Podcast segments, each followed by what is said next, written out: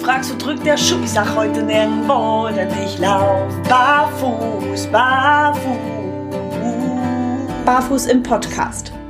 Gesund von Fuß bis Kopf. Mit den Barefoot Movement Coaches Yvonne Kort und Alexander Tock. Präsentiert von Go Free Concepts. Herzlich willkommen im neuen Jahr 2022 und natürlich herzlich willkommen bei Barfuß im Podcast. Wir starten das neue Jahr ganz frisch, fromm, fröhlich, frei mit einer richtig interessanten Folge und als erstes begrüße ich dafür natürlich wie immer für euch die liebe Yvonne. Hallo Yvonne. Ja, hallo Alex, hallo liebe Zuhörer. Und als nächstes begrüße ich ja fast schon einen Dauergast bei uns. Zum dritten Mal bei uns zu Gast Dr. Wieland Kinz. Schönen guten Abend. Ein herzliches Hallo und ein gutes neues Jahr. Ja, Danke vielen, Ihnen auch. Genau, Ihnen auch. Vielen Dank, dass Sie nochmal zu uns kommen. Wer unseren Podcast heute das erste Mal hört, Dr. Wieland Kinz ist schon zu hören zum Thema Socken in unserer Sockenfolge. Auch sehr spannend, gerne nochmal reinhören. Und wir haben über seine neueste Studie gesprochen, Anfang 2021. Da ging es um eine Studie aus Asien. Auch extrem spannend. Unser unsere heutige Themen, würde ich mal sagen, kommen so ein bisschen aus euch als Community. Äh, denn in letzter Zeit wird bei euch draußen ganz viel darüber diskutiert, plus zwölf, gerade bei Barfußschuhen notwendig oder nicht. Es gibt da sehr viele konträre Meinungen. Dr. Wieland Kinz, für denjenigen, der es draußen nicht weiß, hat nicht nur entsprechende Forschungsarbeit betrieben, sondern ja auch das Plus 12 Messgerät entwickelt. Und deswegen würde ich die Frage von euch da draußen direkt an Dr. Kinz weiterleiten. Woher kommen die 12 Millimeter? Also, wir holen ein bisschen aus. Die 12 Millimeter sind äh, eine Mischung aus historisch gewachsen und wissenschaftlich belegt. Äh, man ist früher schon immer hergegangen und hat gesagt, also zwischen die längste Zehe und die Schuhspitze sollte mindestens die Breite des kleinen Fingers passen und maximal die Daumenbreite. Und wir sind dann als Forschungsgruppe hergegangen und haben gesagt, okay, jetzt schauen wir uns zuerst einmal dieses historische Wissen an. Und dann haben wir angefangen, die Breiten von äh, kleinen Fingern von Erwachsenen und die Breiten von Daumen von Erwachsenen zu messen. Und das war recht überraschend. Okay. Weil die durchschnittliche Breite eines kleinen Fingers bei einem Erwachsenen ist so ungefähr 12 Millimeter und die durchschnittliche Breite eines Daumens so ungefähr 17 Millimeter. Ähm, das war für uns insofern überraschend, weil die Studien zum damaligen Zeitpunkt schon empfohlen haben, äh, dass Schuhe so ungefähr 12 Millimeter länger sein sollten als die Füße und Erkenntnisse haben gezeigt, äh, dass in bestimmten Berufsgruppen, also sei es zum Beispiel Läufer, äh, Schuhe auch öfter länger sind als 12 Millimeter. Mhm. Und dann gab es noch so einen Graubereich, da ging es um Wachstum bei Kindern, wo man gesagt hat, naja, wenn ich jetzt hergehe und die Mindestlänge äh, von Schuhen sollte 12 Millimeter sein, die Kinder wachsen ja äh, im Alter zwischen ein und drei Jahren so ungefähr 1,5 Millimeter pro Monat Fußlänge. Und mhm. da wären die Schuhe ja eigentlich nach drei, vier Wochen wieder sofort zu kurz. Und da hat sich dann die Frage gestellt, wie löst man das in der Praxis? Und parallel dazu gab es in den 80er Jahren in Deutschland äh, drei Studien, die spannenderweise auch heute immer noch äh, zitiert werden und korrekterweise zitiert werden.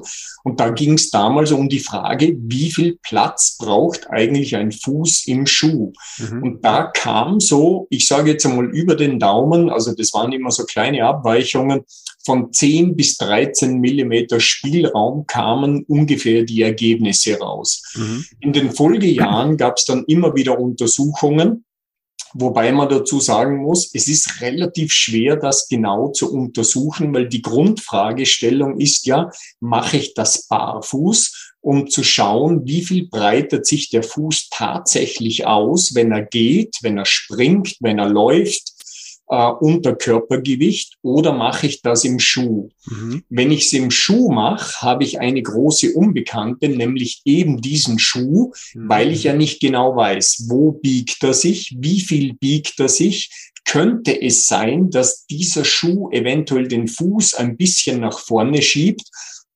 Also relativ schwierig. Mhm. Wir haben dann äh, ich bin gerade am Überlegen, das muss so um 2008 gewesen sein, äh, bei der ETH in Zürich im biomechanischen Labor mit einer kleinen Versuchsgruppe von Kindern direkt äh, am Barfuß-Fuß Tests gemacht und war für uns faszinierend, weil das war Hightech ohne Ende. Mhm. Ähm, man muss sich das so vorstellen, die Kinder haben an bestimmte Referenzpunkte auf den Füßen, haben sie kleine reflektierende Kugeln geklebt bekommen ja. und wurden dann in einem großen Forschungslabor mit vielen, vielen Kameras aufgenommen. Und die Grundfrage war, wenn ich jetzt die Kinder in Bewegung äh, in viele Teilsequenzen zerlege, dann kann ich die Länge des Fußes unter bestimmten Szenarien rausmessen. Und genau das haben wir gemacht. Und dabei hat sich gezeigt, dass sich der Fuß tatsächlich je nach Belastungsintensität so im Bereich von 10, 11 Millimetern verlängert und natürlich auch in einem bestimmten Bereich verbreitert. Mhm. Ähm, wenn man es zusammenfasst, Fazit, mit den Füßen passiert irgendetwas, wenn wir uns bewegen. Äh, die Praxisbeispiele, die dann äh, meistens äh, kommen oder wo man sich die Extrembeispiele anschaut, für uns ist noch immer eigentlich die schönste Referenz unsere Untersuchung an Marathonläufern, wo wir selber erstaunt waren, weil die großteils einen Spielraum von 20 Millimetern im Schuh hatten. Mhm. Und auf unsere naive Frage, warum habt ihr so viel Platz im Schuh, kamen eigentlich immer so kopfschüttelnde Antworten, naja, weil nach 30 Kilometern habe ich blaue Zehennägel, wenn die Schuhe zu kurz sind. Okay. Also da war die Aussage ganz klar, mit Füßen passiert irgendetwas, sei es in Bewegung, jeder kennt es aber auch aus dem Flugzeug. Langes Sitzen verändert Füße, macht mehr Volumen, macht mehr Länge. Und irgendwie scheint es erforderlich zu sein, äh, dass Füße im Schuh Platz haben. Aber 20, Entschuldigung, dass ich da kurz einhake, 20 äh, Millimeter mhm. ist schon extrem weit. Also da sprechen ja die meisten schon äh, extrem lang, Entschuldigung, nicht weit. Beim richtigen Begriff bleiben. Extrem lang. Also da sprechen ja die meisten schon davon, dass, dass wir da eine Stolperfalle haben, oder? Also es war für uns auch wieder so ein Punkt. Wir hatten immer wieder Kinder bei unseren Untersuchungen dabei, natürlich sehr, sehr viele mit viel zu kurzen Schuhen, wenige mit passenden, ganz wenige mit zu langen Schuhen. Und bei denen, die zu lange Schuhe hatten, also zu lang über 17 Millimeter, das war damals unsere Grenze, äh, haben wir uns immer genau angeschaut, wie funktioniert das eigentlich? Kommen die wie Charlie Chaplin daher? Das heißt, drehen die die Füße so nach außen und ja, watscheln. Den Enden, äh, ja. Und das Eigenartige war, die Kinder haben sich koordinativ komplett normal bewegt. Okay. Wir haben uns dann immer angeschaut, rutschen die Füße in den Schuhen, rutschen die Fersen. Und das hat alles gut funktioniert, weil diese Schuhe glücklicherweise von der Weite her im Fersenbereich, im Ballenbereich offensichtlich wunderbar an die Füße gepasst haben. Hm. Ähm, wir haben dann auch äh, spannende Selbstversuche mit kleinen Erwachsenengruppen gemacht. Da ging es um die Fragestellung, äh, wir wissen ja von Kindern zum Beispiel, aber inzwischen auch von Erwachsenen, dass man sich sehr, sehr schnell an die Passform von Schuhen gewöhnt. Das heißt, äh, tragen Sie, ich sage es jetzt einmal pauschal, vier Wochen einen zu kurzen Schuh, Hausnummer, fünf Millimeter Spielraum. Mhm. Äh, nach vier Wochen fühlen Sie sich wohl. Vielleicht in der ersten Woche, wenn Sie es nicht so gewohnt waren, ist es unangenehm. Aber in der vierten Woche funktioniert das. Und dann steigen Sie um auf einen Schuh mit 15 Millimeter Spielraum und Sie werden sagen, um Gottes Willen, der ist viel zu groß, mit dem kann ich überhaupt nicht laufen. Ja. Den tragen Sie jetzt wieder vier Wochen und dann steigen sie wieder um in den 5 Millimeter Schuh. Dann kommt, um Gottes Willen, diesen Schuh kann ich nicht tragen, der ist viel zu klein. Mhm. Ja. Ähm, Fazit, wir überschätzen es manchmal äh, und machen eigentlich aus wenigen Millimetern ein Drama, äh, das wahrscheinlich gar nicht so entscheidend ist, weil wenn ein Marathonläufer aus seiner Erfahrung weiß, äh, wenn ich 20 Millimeter Spielraum im Schuh habe, dann funktioniert das. äh, bei diesem Leistenmodell. Und wenn ich jetzt nur zwölf hätte, dann funktioniert es ab Kilometer 25 überhaupt nicht mehr. Äh, dann ist das extrem wertvoll. Mhm. Das Problem dabei, wir können es wahrscheinlich nicht für alle Menschen geltend und wissenschaftlich äh, begründen. Ja. Aber die Praxis zeigt, diese Dinge funktionieren. So wie Kinder mit viel zu langen Schuhen aber eben negativerweise auch Kinder mit viel zu kurzen Schuhen, wo man dann wieder Auswirkungen am Knochenskelett sieht. Was, was, also, Entschuldigung, Yvonne, dann du zuerst. Okay, ja. Ich kenne das selbst aus dem Laufsport. Ne? Also mir wurde damals auch immer empfohlen im Schuhgeschäft, Mensch, kauf ein bis zwei Nummern größer, gewöhn dich dran, trainier damit, weil im Marathon oder halt äh, im Wettkampf hast du dann ganz klar einen Vorteil. Man muss es also tatsächlich trainieren was kompensiert denn der Körper tatsächlich? Weil diese ähm, Größe, die nach vorne halt länger ist, die muss ja irgendwie wo auch in der Laufbewegung tatsächlich kompensiert werden. Ne, ist das dann tatsächlich der Fuß, der dann anders abrollt? Ist es das Knie, was mehr arbeitet? Ist es die Hüfte, die dann vielleicht ausladend ähm, gesteuert wird, damit man diese Differenz kompensieren kann? Und was mich interessieren würde, jetzt einmalig für den Sportgebrauch würde ich sagen, okay, nicht so bedenklich. Aber wenn jetzt jemand permanent immer zu große Schuhe trägt und der Körper auf Dauer immer diese zu lange, ähm, zu lange breit hört sich doof an, das Stück, was halt über ist, kompensieren muss, ähm, reden wir dann vielleicht auch vom vorzeitigen Verschleiß oder von einer Fehlstellung, die sich da einschleicht? Also ich würde Ihnen liebend gern beide Fragen beantworten, aber ich hm. kann es nicht. Also wir haben so viele Graubereiche äh, zum Kompensieren, keine Ahnung. Hm. Äh, was passiert in Schuhen, die, ich sage jetzt, ein paar Millimeter, wenn wir von 15 Millimeter auf 20 Millimeter ausweichen, äh, hm. das sind wenige Prozent, wenn man es auf die Gesamtfußlänge anschaut.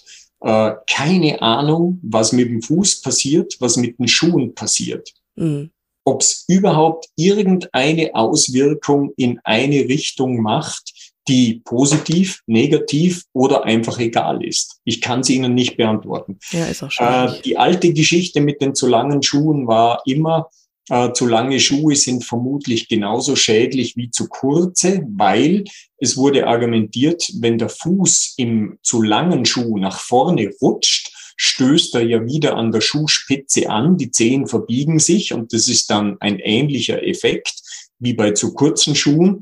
Aber was ist, wenn der Schuh von der Weite und Breite her im Ballenbereich passt und der Fuß eigentlich wunderbar in diesem Schuh drin sitzt und nicht rutscht?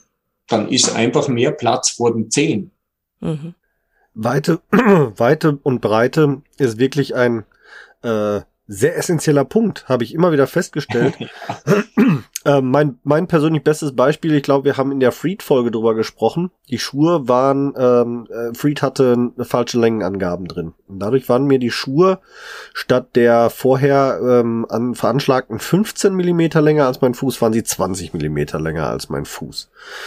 Dadurch hatten die Schuhe ein extrem hohes Volumen, das ich tatsächlich ausgleichen musste. In dem Moment, wo ich das Volumen weggenommen habe, haben mir die 20 Millimeter tatsächlich überhaupt nichts ausgemacht. Ja.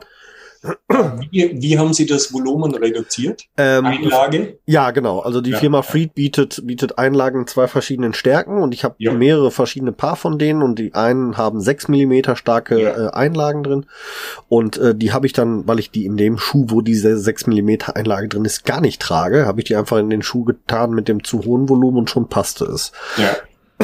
äh, hervorragend ähm, dann in dem Fall ähm, interessanten äh, äh, Punkt ähm, zum Thema Länge, den ich, den ich mit ihm besprechen würde, war, ähm, wir, wir sind jetzt viel bei zu lang gewesen.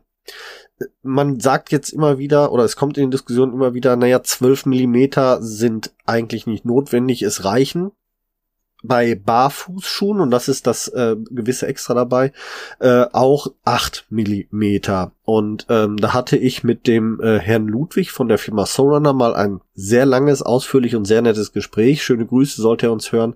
Von hier ein sehr netter Mann.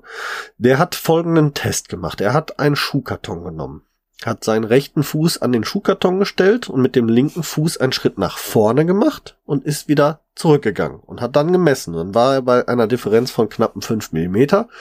Deswegen sagt er, damit der Fuß vorne nicht anstößt, reichen ja acht. Und dadurch, dass der Barfußschuh klassischerweise, wenn er gut gebaut ist, einen geraden Halluxbereich hat, würde es auch nicht zur Beeinträchtigung des Fußes kommen, wenn man nur auf diese acht Millimeter runtergeht. Jetzt sind Ihre Studien ja hauptsächlich auf konventionelle Schuhe auch ähm, oder an konventionellen Schuhen gemacht. Man könnte es so formulieren. Äh, das Problem ist wahrscheinlich, wenn wir jetzt hergehen, Sie sind die Profis, wenn es um Barfußschuhe geht. Wenn ich fragen würde, äh, beschreiben Sie mir mal einen Barfußschuh und gilt diese Beschreibung dann für alle?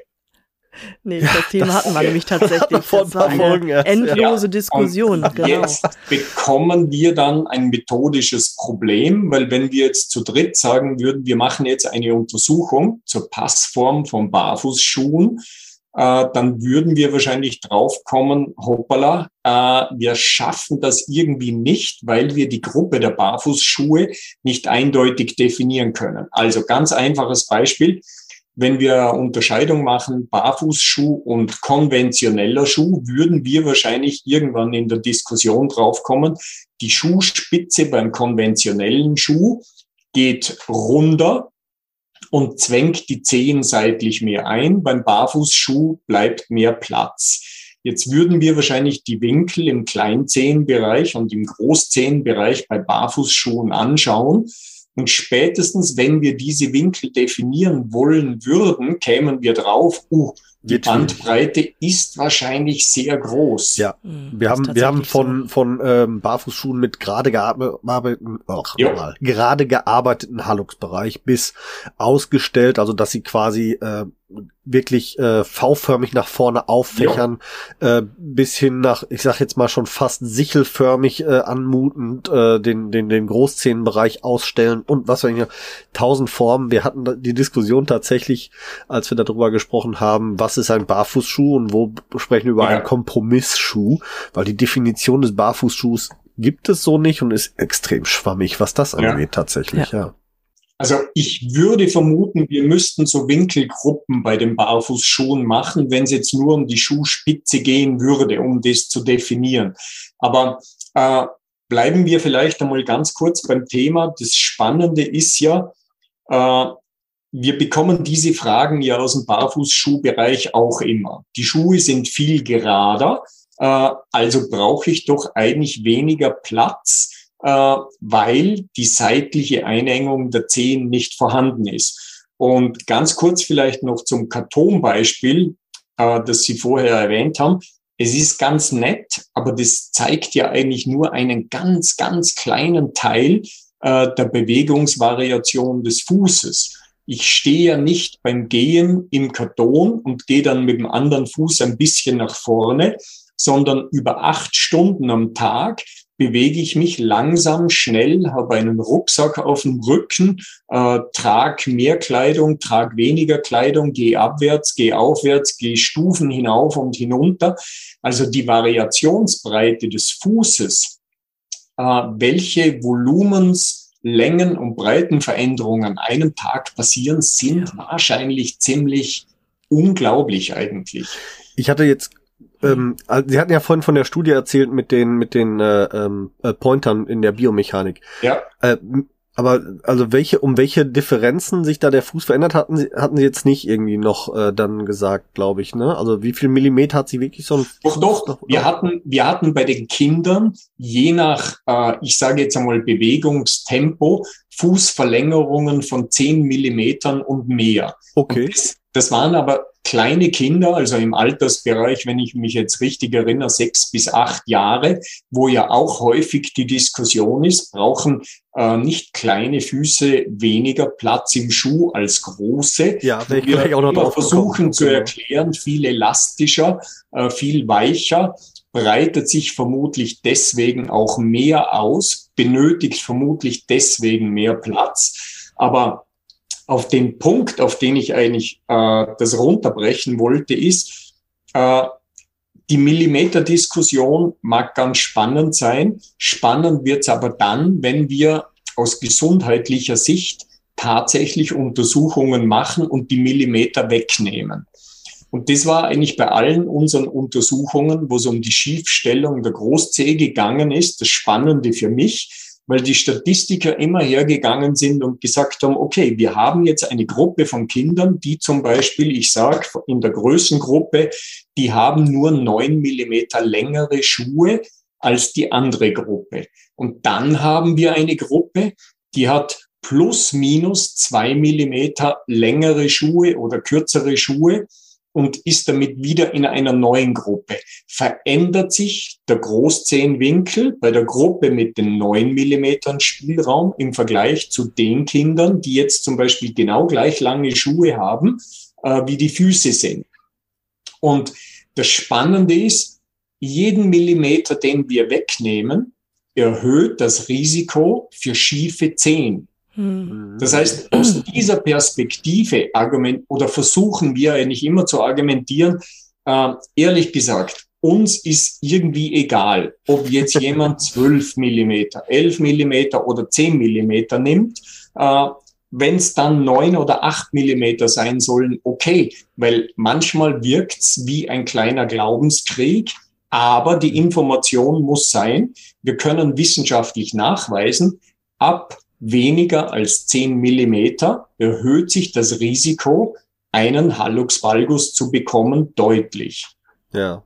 Okay, allerdings sehr interessant. Mhm. Ja, ähm, aber noch noch mal ganz kurz äh, ja. wirklich ähm, diese diese Erhebung, diese äh, bezieht sich ja auf konventionelle Schuhe. Also bei das wollte ich jetzt genau noch anfügen, ja. die auch nicht definiert sind. Richtig. Weil wenn ich jetzt, oder natürlich überlege ich dann im Hinterkopf, äh, wir hatten die eine große Untersuchung in Österreich, dann hatten wir die Untersuchung in Japan. Mhm. Äh, die Schuhspitzen bei den japanischen Kinderschuhen sind etwas breiter, mhm. Äh, wurde von uns aber nicht klassifiziert, war für uns nur auffällig. Aber es gibt bis jetzt meines Wissens nach keine Studie, die Schuhspitzen in Richtung Barfußschuhe oder konventionelle Schuhe klassifiziert hätte, wo man sagen könnte, das wäre das Einfachste für einen Konsumenten, äh, wir haben hier einen moderaten Winkel, das heißt, wir haben Hausnummer einen mittleren Barfußschuh. Bei diesem mittleren Barfußschuh darfst du auf acht Millimeter Spielraum runterbrechen. Hm wäre tatsächlich extrem spannend. Also ich in, in ja. Diskussionen, wenn ich jemanden erläutern soll, was der Unterschied zwischen einem konventionellen und einem Barfußschuh so im. Grundsatz ist, dann ja. breche ich es immer am ehesten darauf hinaus, dass ein konventioneller Schuh quasi die, die Spitze in der Mitte hat, also vor dem mittleren C, während ein Barfußschuh hoffentlich oder die meisten mittlerweile konzeptionell ihren längsten Punkt eher vor dem großen Onkel haben und damit ja. sehr, sehr viel Spielraum da bieten.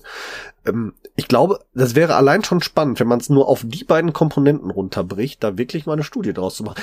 Ich sie, lade Sie herzlichst ein, diese Studie zu machen, Herr Dr. Kind. Wir werden Sie auch gerne ich unterstützen. Ich bin dabei.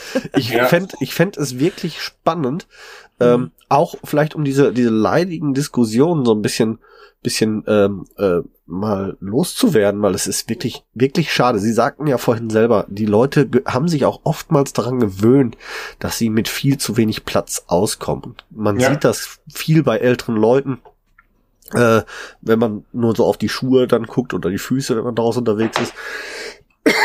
oder ähm, äh, auch in den Diskussionen, äh, mein Sohn hat von der Großmutter Schuhe geschenkt gekriegt, oh mein Gott, und dann werden da Fotos gezeigt, das ist eine Katastrophe. Äh, oder eben halt auch von Diskussionen, wenn Leute auf äh, Barfußschuhe umgestiegen sind und entweder falsch beraten wurden oder einfach bei ihren Gewohnheiten geblieben sind und tragen dann diese Schuhe mit fünf Millimetern oder weniger teilweise.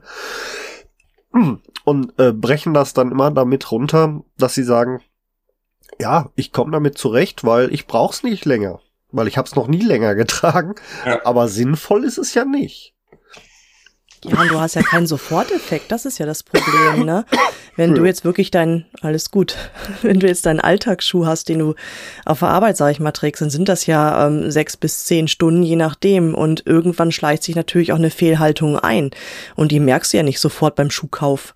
Du ziehst an, schlüpfst rein, sagst, ja, ist alles tutti.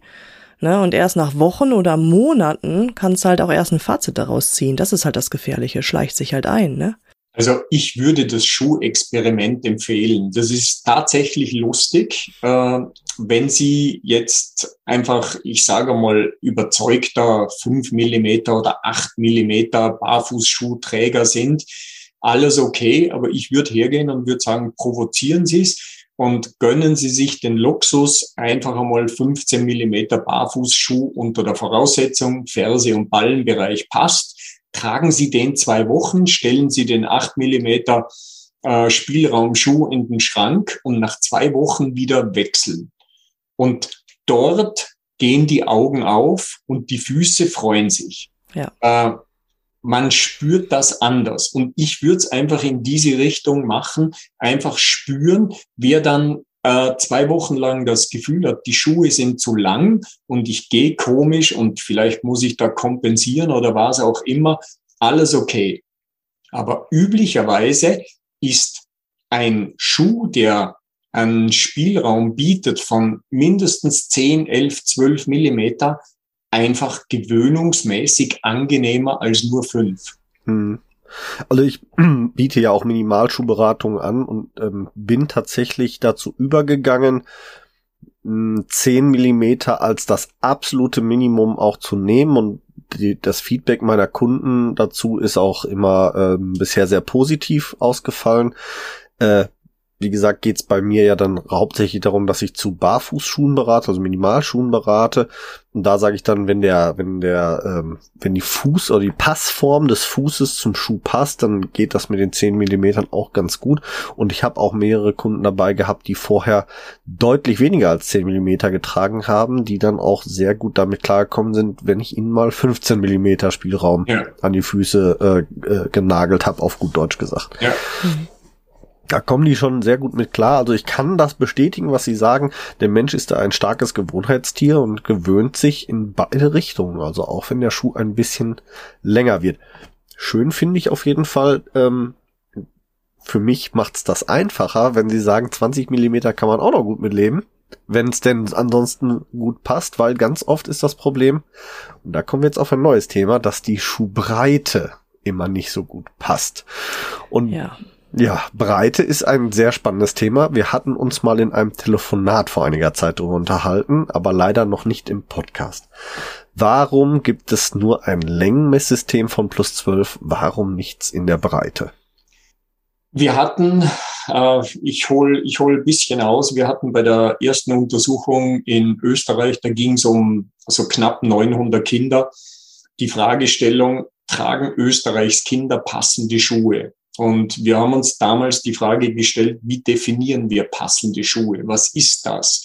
Äh, ist das Länge? Äh, ist das Breite in einem definierten Bereich?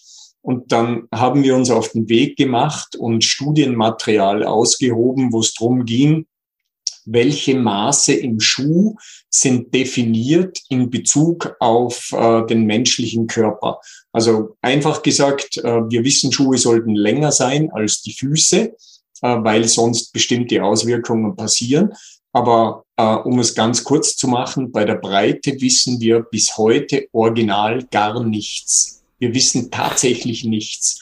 Wir wissen nicht, wie breit ein Schuh sein sollte aus wissenschaftlicher Sicht. Und vor allem, da muss man gleich dazu fügen, wo er wie breit sein sollte. Ja, ja das, das heißt, das Wo. äh, es gibt natürlich viele, viele Vermutungen. Äh, also wieder ein Blick in die Praxis. Äh, eine Stunde bergab gehen und Sie wissen sehr schnell, wie breit Ihre Schuhe sein sollten, damit es nicht weh tut. Mhm. Sind die Schuhe zu breit, rutscht Ihr Fuß nach vorne und Ihre Zehen schlagen bei jedem Schritt vorne an. Sind die Schuhe zu eng, werden sich wahrscheinlich Blasen bilden. Äh, sind die Schuhe optimal, dann hält der Fuß im Schuh und Sie können problemlos eine Stunde bergab gehen. Aber Gilt das für jeden Menschen? Wir wissen es nicht. Ja. Schwierig. Ist auch wirklich sehr, sehr schwierig, ja. Ja, ja, schwierig. Also ich begründe immer die Breite damit, der Schuh sollte so breit sein, dass der Halluxbereich auf alle Fälle gerade bleibt. Das ist so meine ja, also, Messgröße. Ne? Dann sprechen wir jetzt von der Breite in der Zehenbox, dass die Zehen nicht beeinträchtigt werden. Auch unter anderem, ja. ne? Aber ja. dann auch wieder das Platzangebot im Schuh, wie Sie schon sagten, ich kenne das mhm. selbst halt auch ähm, vom Trailrunning ähm, bergab, dann spürt man sofort, ist der Schuh ja. passend oder nicht. Ne? Und ja. ja dann hilft auch kein gerader Halluxbereich mhm. mehr. Wenn ich da eine zu große Größe habe, dann rutsche ich nach vorne, dann verformt sich trotzdem wieder alles. Mhm. Ne? Deswegen sehr spannendes Thema. Und der Fuß nimmt ja auch an Volumen zu, je länger ich mich sportlich auch bewege. Das kommt auch noch erschwerend mhm. hinzu. Ne? Der ja. wächst ja nicht nur in der Länge, sondern halt auch in der Breite. Deswegen, was nimmt man da in welchem Bereich? Ne? Das ja. ist wirklich ein Würfelspiel. Also wenn Sie ein Messgerät entwickeln würden, wo würden Sie überall messen? Tja, Ballenbereich, Zehenbereich. Das ist tatsächlich auch schwierig, immer wieder, mhm. ähm, wenn wir beim, bei, bei, bei den äh, Schuhvergleichen sind. Auch jeder Hersteller gibt ja andere Angaben in anderen Bereichen an. Tatsächlich. Also wirklich schwer, das ähm, klar zu definieren oder ähm, Standard, zu standardisieren, wo man es mhm. misst. Ja. Mhm. Also die also, einfachste Methode ja. haben wir irgendwann mal festgestellt, oder ich weiß gar nicht, von wem war das der Tipp? Ich glaube von einem Schuhgeschäft, auch mit dem Schuhkarton, ja. dass man halt wirklich diesen rechten Winkel nutzt, wo man sich halt mit Ferse und mit Großzehballen ähm, an den Seiten ähm, des Kartons hinstellt, innen drinne. Und dann misst man halt die Länge und die Breite. Na, dann hat man ja die Breite, wo auch immer gemessen, die für den Fuß im Schuh halt relevant ist. Mhm. Und die ist dann ja bei jedem tatsächlich auch anders. Ja. Je nach Fußform, ne? Und Jetzt im, im Optimalfall sagen wir aber mal, sind äh, die Zehen vorne das breiteste Element. Ja. So, und jetzt ähm, gucke ich zum Beispiel ähm, nach einem Schuh und äh, im Regelfall messen die Hersteller im äh, Ballenbereich dann wird schon wieder schwierig, da einen Vergleich ja. herzustellen. Ne? Komplizierter Fall. Extrem also, kompliziert, ja. Breite hat unter anderem eben genau dieses Problem. Wenn wir uns geeinigt haben, äh, wir wollen die Zehenbreite messen und die Zehenbox des Schuhs macht Sinn. Und genau das Gleiche möchten wir im Ballenbereich machen. Dann müssten wir genau definieren, wenn jetzt dieser Fuß in diesem Schuh drin steckt, welche Stellen im Schuh muss ich jetzt messen? Äh, einfaches Beispiel, Sie tragen den Schuh mit 10 Millimeter Spielraum oder Sie tragen den Schuh mit 20 Millimeter Spielraum. Diese Stellen verschieben sich um einen Zentimeter. Sie müssten ja. jetzt, während der Fuß im Schuh ist, eigentlich die Breite im Zehenbereich und im Ballenbereich messen. Äh, wir hatten, das war auch ungefähr 2007, diese Fragestellung mit der Technischen Universität in Linz in Österreich. Und da ging es um die Fragestellung, wie können wir 3D messen im Schuh, während der Fuß drinnen ist. Ja. Da ging es zum Beispiel um Situationen, äh, wenn warme Socken getragen werden, könnte man mit Infrarot messen, äh, wie die Außenstruktur der Socken ist, um genau zu definieren, wie viel Platz ist noch, wenn Drucksensoren im Schuh wären und so weiter und so fort. Oha. Äh, viele Möglichkeiten, die sich anbieten, aber im Endeffekt, es geht tatsächlich um eines, wir müssten eine Messung machen, Fuß im Schuh. Äh, das führt wieder auf die früheren Durchleuchtungsstationen zurück, Pedoskop, die, glaube ich, in den 1970er Jahren dann endgültig abgeschafft wurden. Sie kennen es vielleicht ne? noch. Äh, man hat sich als Kind mit dem angezogenen Schuh in einen Kasten gestellt und konnte dann oben äh, durch ein Fenster schauen. Der Fuß wurde durchleuchtet äh, man konnte mit den Zehen wackeln, äh, war natürlich von der Strahlenbelastung her eher ungünstig für also Kinder. Bei, bei durchleuchtet sprechen wir wirklich von genau, Röntgen. Ja, okay. Äh, für das Verkaufspersonal. Pedoskop nannte sich das Gerät, aber die Idee trifft den Nagel auf den Kopf. genau so müsste man es machen, nur ja. Unschädlich. Ja, ähm, ich hatte Ihnen vor einiger Zeit mal einen Hinweis eines unserer Hörer ähm, vom Marc. Äh, ja. Schöne Grüße an ihn da draußen an die Ostsee zurück, lieber Marc. Den Tipp habe ich natürlich gerne mal weitergeben. Da geht es um den Terahertz-Scanner. Das äh, kannte ich überhaupt nicht. Was sagt Ihnen das und was kann man damit anfangen? Äh, wir haben es kurz recherchiert. Das Problem ist, wenn es jetzt um den Einsatz in einem Schuhgeschäft gehen, sehe ich da irgendwie praktische Probleme. Vielleicht können Sie mal kurz erklären, weil ich weiß es wirklich nicht. Was ist ein Terahertz-Scanner? Was kann also, der, was macht der? Das, da bin ich jetzt äh, technisch überfragt. Okay. Äh, aber es, es ist einfach, wenn wir an die Praxis draußen denken, dann wären es einfache technische Möglichkeiten, mit denen wir schnell und exakt messen können. Äh, und wir haben damals äh, die Anregung aufgenommen, das kurz kontrolliert und gesehen, das erscheint uns ein bisschen schwierig. Okay. Ja, ähm, ich, äh, äh, weil wir jetzt äh, alle ein bisschen kurzfristig äh, damit. Ein Terahertz-Scanner ist uns besser bekannt als Nacktscanner vom Flughafen. Das ist ein Terahertz-Scanner.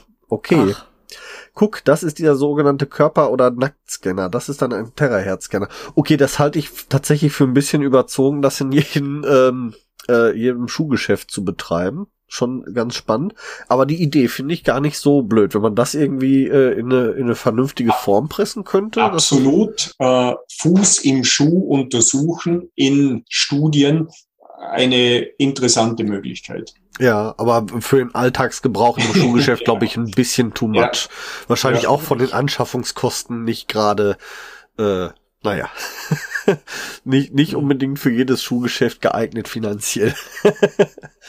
aber ähm, eine spannende Idee, vielleicht ja wirklich was, wo man nochmal drüber nachdenken kann äh, im Rahmen von Studien. Ähm, nochmal auf, auf die Studie mit den, mit den Pointern. Ha, äh, haben Sie da nur die Längendifferenz bei dem Fuß oder haben Sie da auch mal sich angeguckt, wie sich Volumen oder Breite verändern beim Also wir haben Länge und Breite im Fokus gehabt, einfach ja. zum Schauen, wie verändern sich Füße. Und die Veränderungen waren eben so groß und so deutlich, äh, natürlich nur eine kleine Probandengruppe, dass es für uns äh, ein schöner Beleg war, was, was passiert mit Füßen in Bewegung. Haben Sie mal so einen groben Millimeteransatz, wie sich Füße in der Breite in der Bewegung verändern? Also äh, das geht in den Bereich von fünf Millimetern bei okay. kleinen Kindern, also recht oh. deutlich, ja. wo man wieder sieht, wären wir bei der Breitenmessung gefragt, haben wir eine Momentaufnahme, wenn Kinder zum Beispiel kleine Distanzen springen, laufen und so weiter, äh, sind Breitenveränderungen im Bereich von fünf Millimetern. Aber wie verändert sich das untertags? Ja. Genau. Vormittag, Nachmittag, äh, längere Belastungen, wir wissen es noch nicht. Hm, richtig. Ich denke aber auch, ähm, bei Erwachsenen spielen auch Fehlstellungen generell eine große Rolle. Ja. Ne? je nachdem, wie gut mein Quergewölbe, Entschuldigung, ausgebaut ist oder nicht intakt ist, habe ich natürlich auch da einen ganz anderen, äh, ja, Breitenzuwachs in der Bewegung. Ja. Ne? Deswegen, das ist ganz, ganz schwierig zu messen. Ja. Oder halt pauschal zu sagen. Ne? Ja. Ist dann umso interessanter, dass ja gängige Meinung und tatsächlich habe ich mich da bisher auch mal sehr dran orientiert, äh, sagt, mindestens zwei, aber nicht mehr als vier Millimeter in einem Schuh sollte der Fuß Bewegungsspielraum haben.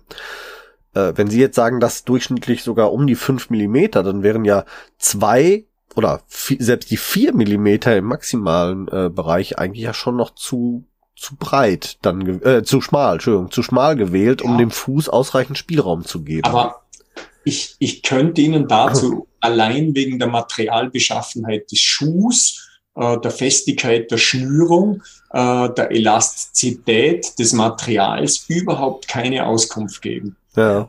Äh, wir, wir sprechen ja nicht von einem starren äh, Konstrukt. Der Schuh dehnt sich äh, dehnt sich unter verschiedenen Temperaturen, äh, dehnt sich in der Bewegung mehr aus, gibt nach, hat eine bestimmte Elastizität. Also das Thema ist einfach extrem schwierig. Ja. Ja, äh, gut, aber ich sag mal, ähm, wenn der, wenn die Sohle schon ein Zentimeter ja. schmaler ist als der Fuß, der in den Schuh rein soll, dann glaube ich, sind wir uns einig, ist das schon nicht schlau. Mm, ja, aber, aber ich kenne auch Schuhe, die oberhalb der Sohle dann halbkreisförmig nach außen gehen, mhm. um einfach diesem Fuß mehr Platz zu bieten. Also, Wäre das denn aber schlau, wenn quasi der halbe Fuß äh, nicht auf, nicht mal mehr auf der Sohle, also quasi seitlich von der Sohle runterfällt beim Bewegen, beim Spielen, ja. beim Gehen? Ich, ich frage jetzt wahrscheinlich wieder provokant, in welchem ja. Bereich?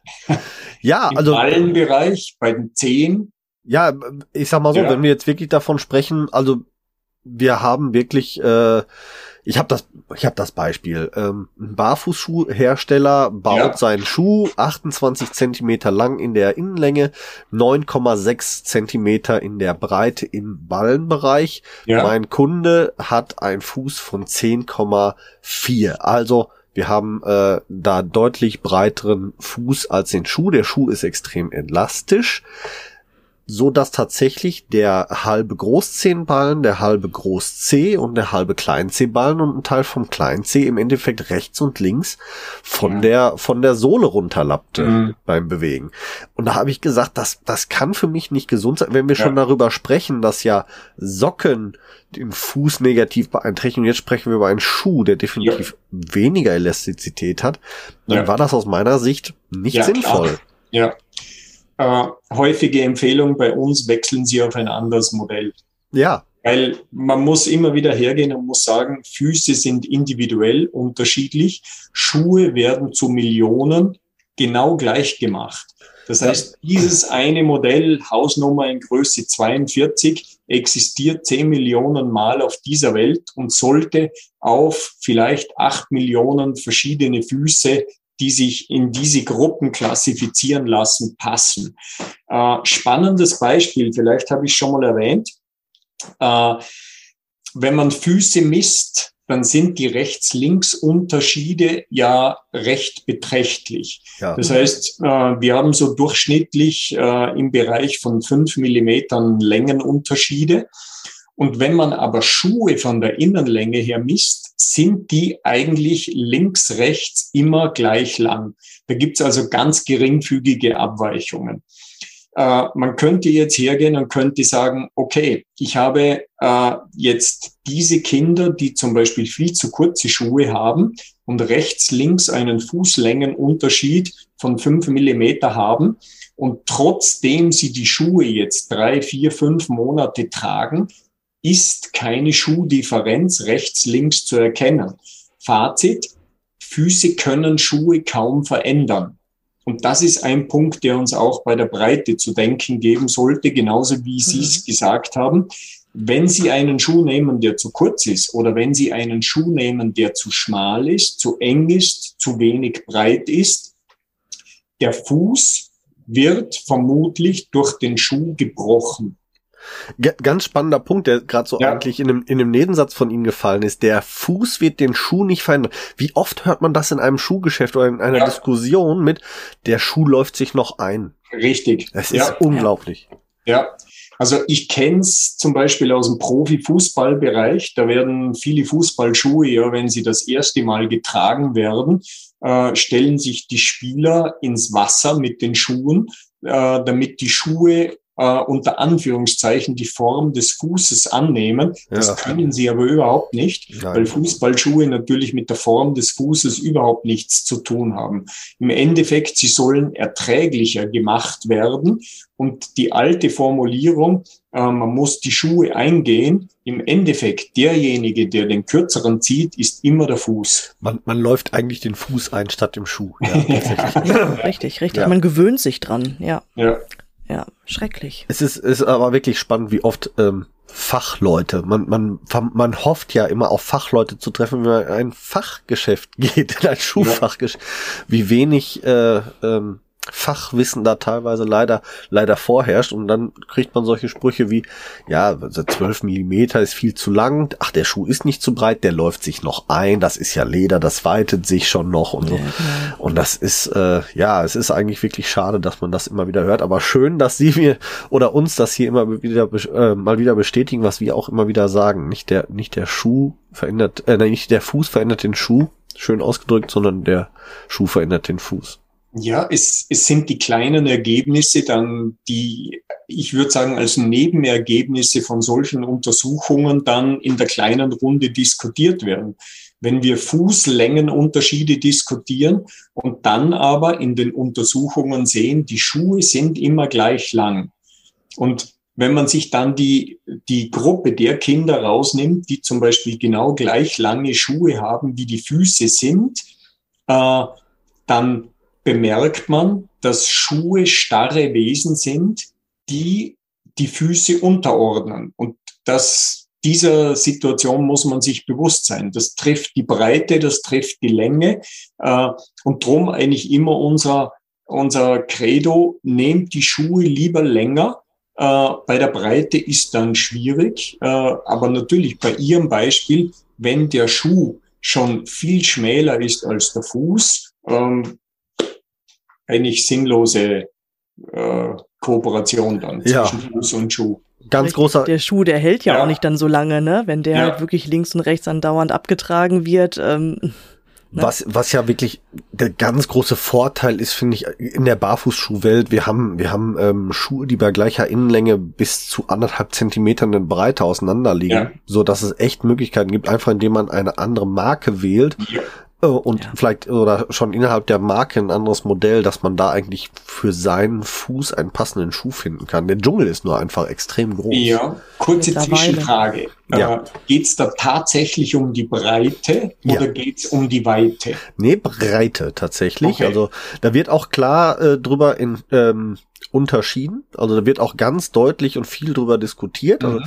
Also, äh, es gibt kaum Hersteller, die Angaben über Weite machen. Mhm. Äh, es gibt viele Hersteller, die aber Angabe über Breite machen und gut viel oder ein Großteil der Hersteller gibt sogar an, wo sie die Breite genau messen. Wunderbar. Also ja. wirklich, wenn man so eine so eine so eine Sohle dann hier hernimmt, äh, ich habe mal gerade so eine Sohle hier, dann äh, wird dann diese Sohle quasi abgezeichnet auf dem auf, äh, auf der Internetseite und dann ist äh, hier ist der Strich dann oder da, je nachdem wo genau gemessen wurde, und dann äh, kann man direkt eine Vergleichsmessung zu seinem Fuß machen, mhm. dass man da was äh, hernehmen kann, identischerweise.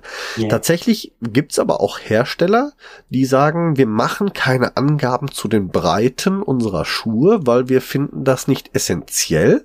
Mhm. Ähm, bis hin zu, wir machen keine Angaben über die Breite des Schuhs, weil ein Fuß ist dreidimensional und deswegen ist die Breite nicht ausschlaggebend, sondern die Weite ausschlaggebend.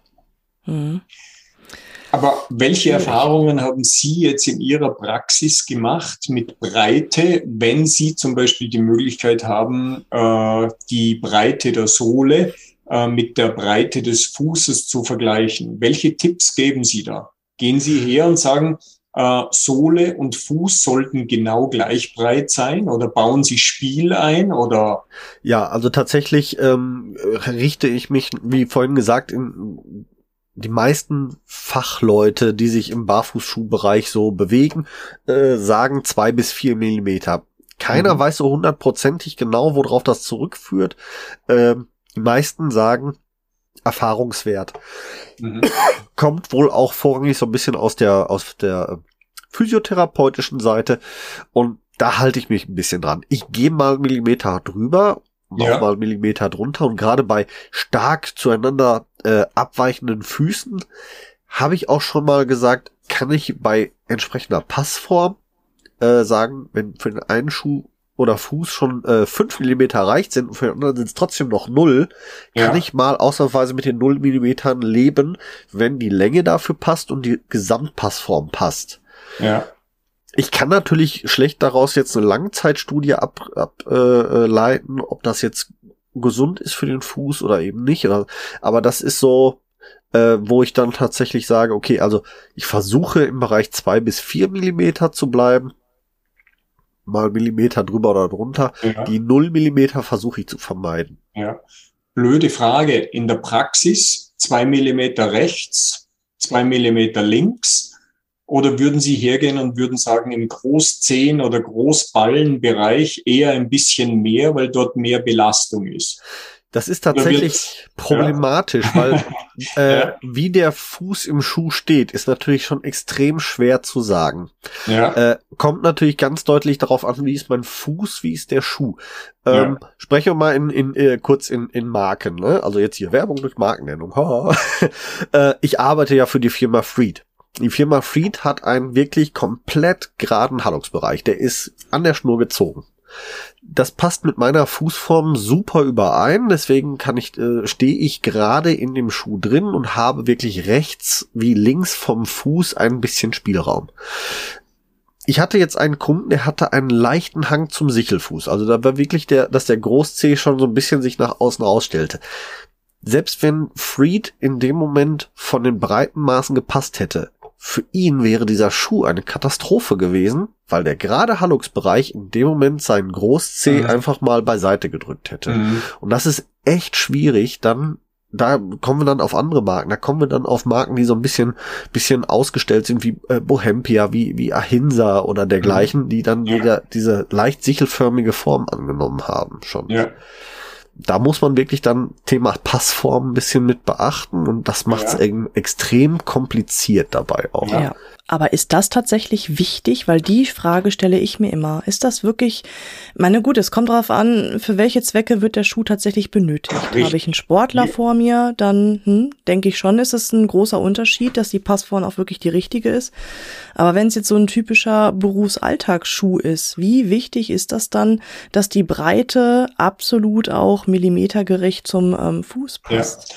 Also wir haben die Diskussion bei den Socken auch und wenn es zu kompliziert wird, sagen der Stricker und ich immer langsam, es geht nur um Socken und sonst um nichts. Und ja. genau dasselbe können wir bei den Schuhen auch machen. Es geht eigentlich nur um Schuhe und wir müssen in diesen Diskussionen oft aufpassen, dass es nicht zu verkopft, nicht zu wissenschaftlich und akademisch wird. Sollen wir zwölf Millimeter geben oder elf oder zehn oder neun oder äh, mhm. rechts und links noch zwei Millimeter für die Breite und so weiter.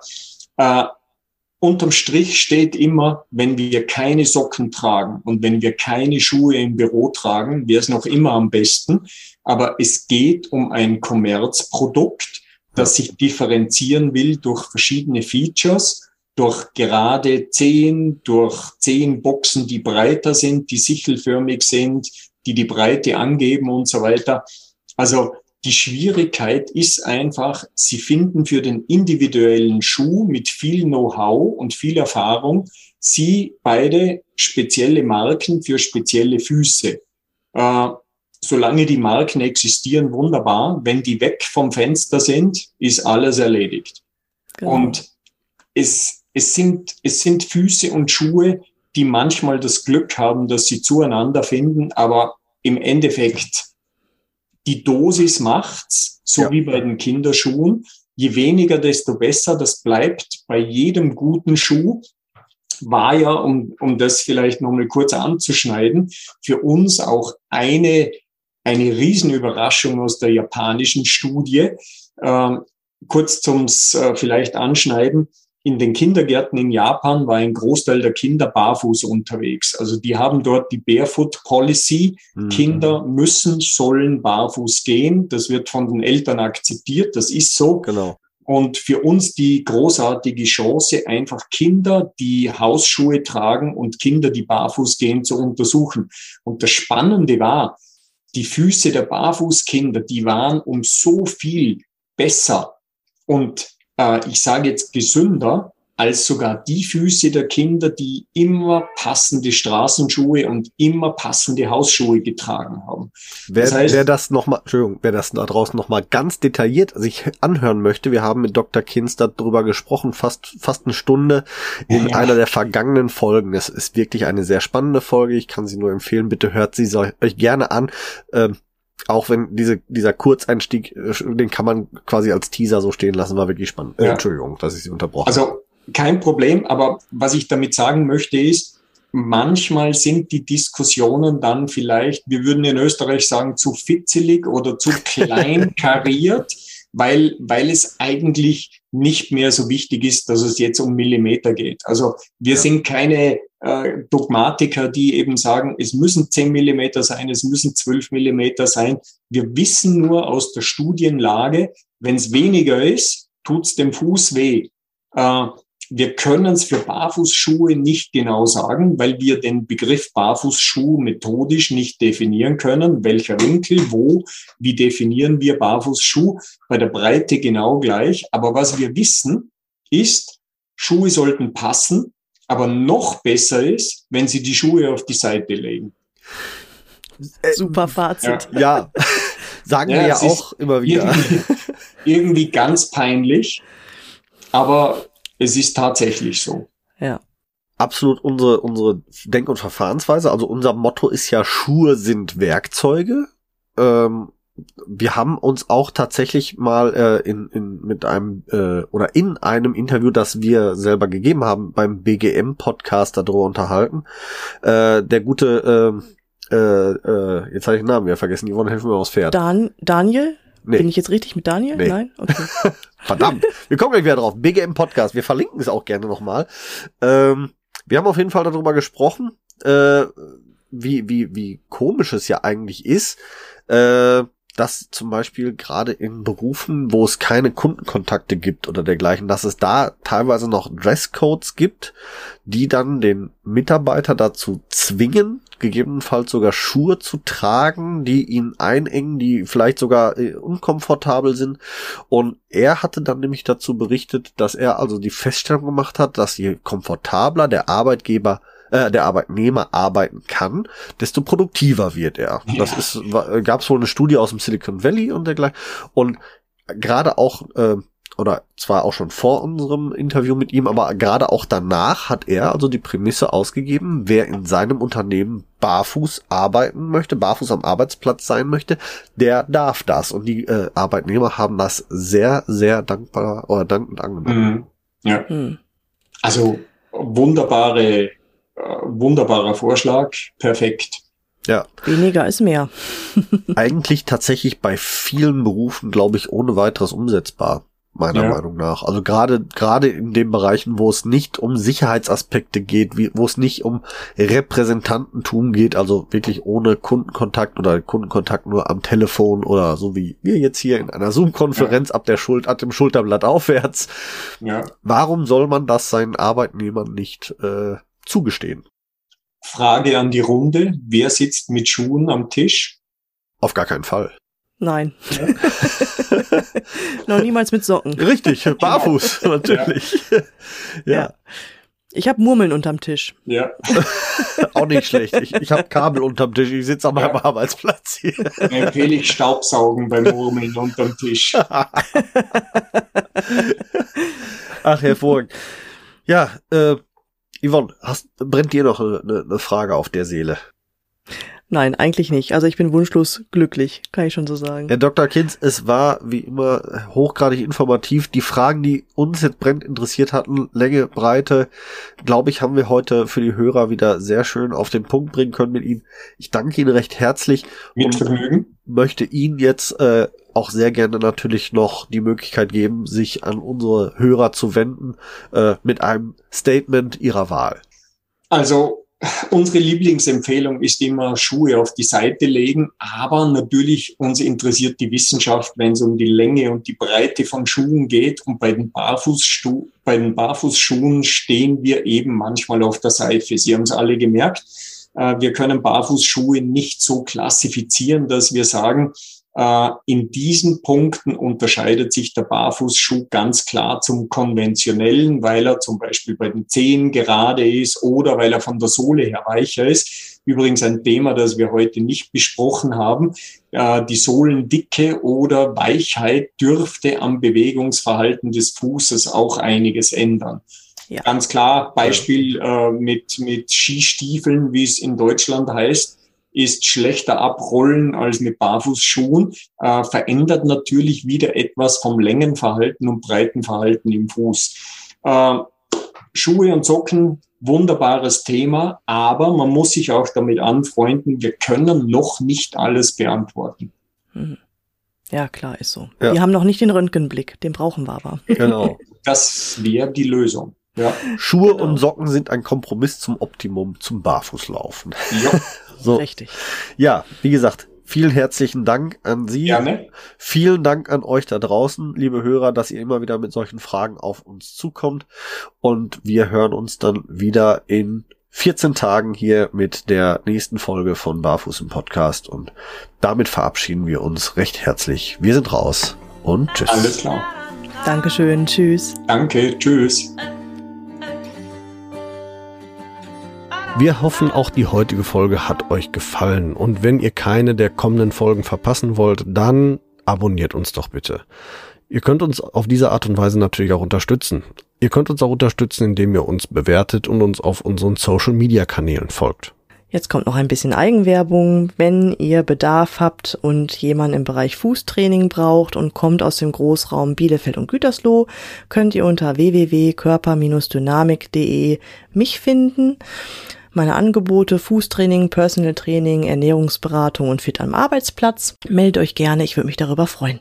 Und mich findet ihr persönlich im Großraum Dortmund oder halt im Ruhrgebiet eigentlich. Im Internet natürlich bei Facebook, bei Instagram und unter www.barfußimpod.de.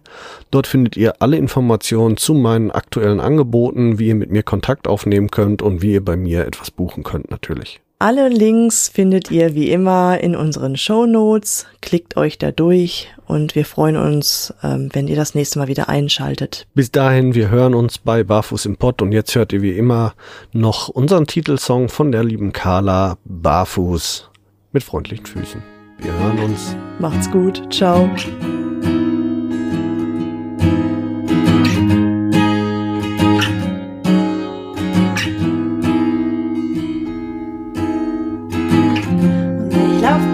Auf dich zu und werfe all meine Hüllen ab.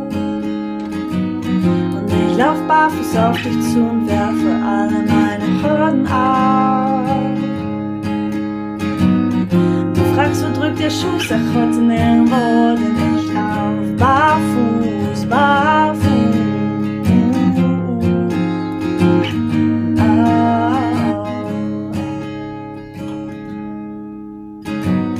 Gras unter meinen Füßen, das Gras auf meiner Haut. Ich lauf den Berg, ich lauf ihn hoch hinauf, die Schuhe aus, ich hab die Zeile weggebrochen. Fühl mich frei, ich fühl mich gut, fühl mich neu geboren. Ich atme ein, ich atme aus, bin frei, ich schrei, ich lauf, hör hinauf, lass alles raus, ich fühl mich gut,